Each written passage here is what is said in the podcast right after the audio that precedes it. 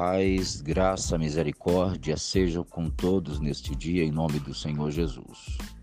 Aqui quem vos fala é o pastor Marcos Gama, trazendo mais uma palavra de Deus ao seu coração, ainda na temática sobre propósitos de Deus.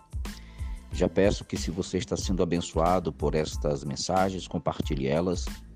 E se Deus tem falado, se Deus tem tocado no seu coração, nos comunique para que possamos saber que Deus está fazendo através dessas mensagens.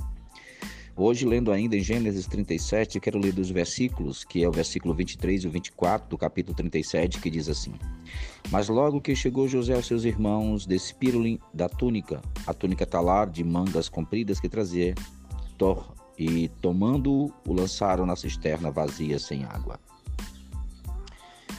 Nesta manhã eu quero falar a respeito da gerência dos pensamentos de medo, da gerência do medo.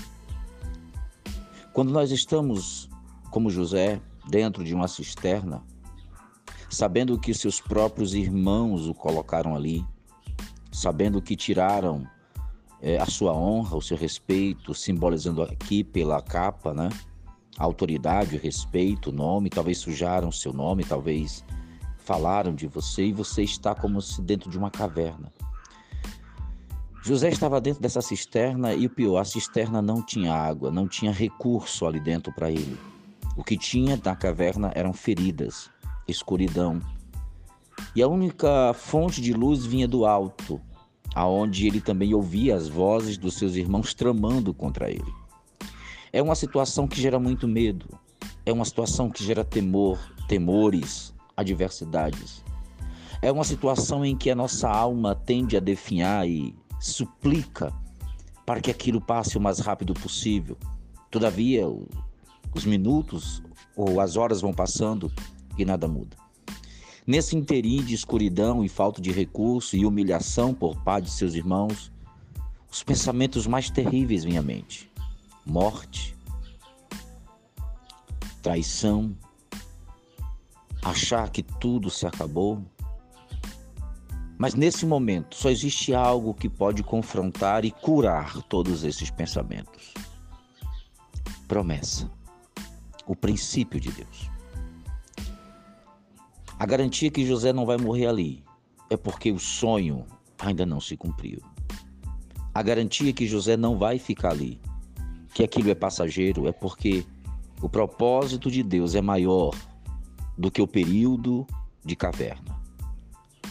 A dificuldade, o problema, a dor, a tristeza, a depressão, a ansiedade é só um período. A promessa é maior. O desemprego, a separação, a enfermidade é só um período. A promessa é maior. A promessa é maior do que todas essas coisas, maior mesmo do que o próprio coronavírus. A promessa de Deus é que vai sustentar você em meio às suas tempestades ou às suas cisternas sem água. Porque ainda que não haja água, mas há uma promessa. José ele ficava olhando para cima, aonde tinha um foco de luz. E é interessante. Havia duas influências na vida de José: as vozes de morte e o céu. As vozes de morte parecem ser, estarem mais perto, as vozes de morte parecem estarem mais convictas. E muitas vezes a gente olha para o céu e não, não ouve nada, apenas o céu limpo um sol, um sol radiante e um céu azul.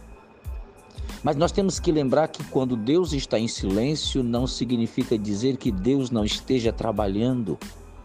Eu preciso que você ande segundo o que já foi prometido. Eu sei que é sempre bom que Deus renove a promessa, é sempre bom que Deus volte e diga outra palavra, é sempre bom quando vem um profeta, ou quando a palavra, ou quando através do próprio Espírito Santo Deus renova, traz uma palavra. Mas muitas vezes Deus está em silêncio para que você não esqueça do que já foi dito, do que já foi revelado, do que já foi falado, da promessa. Deus não é homem de duas palavras, Deus não é homem de dois aspectos. Deus já disse, e a Bíblia diz que Deus não é homem para que minta, nem filho do homem para que se arrependa. Ele já falou, ele já disse. E o que está dito é maior do que essa cisterna que você está vivendo. O que foi dito é maior do que a tristeza, do que a depressão, do que a angústia, do que o desespero. Eu preciso que você confie no que já foi dito, no que já foi falado, no propósito que Deus tem na sua vida e não no momento e na circunstância que você vive. Guarde isso no seu coração, porque isso vai blindar a sua mente. Porque os pensamentos malignos e de medo sempre virão, as vozes de morte sempre virão. Elas nunca poderão ser maior do que a voz da promessa que Deus tem na tua vida. Que Deus em Cristo te abençoe neste dia. Que teu coração seja renovado com esta palavra, que a tua casa seja renovado, que surpresas de Deus hoje ainda apareçam na tua vida. E que tu seja uma bênção em nome do Senhor Jesus. Que Deus abençoe, compartilhe esse áudio, compartilhe os nossos vídeos, os nossos textos, nos ajude a abençoar as pessoas. E abençoe este canal, abençoe esse ministério, seja um parceiro do nosso ministério, para que continuemos cuidando de vidas, ainda que seja à distância, em nome do Senhor Jesus. Amém.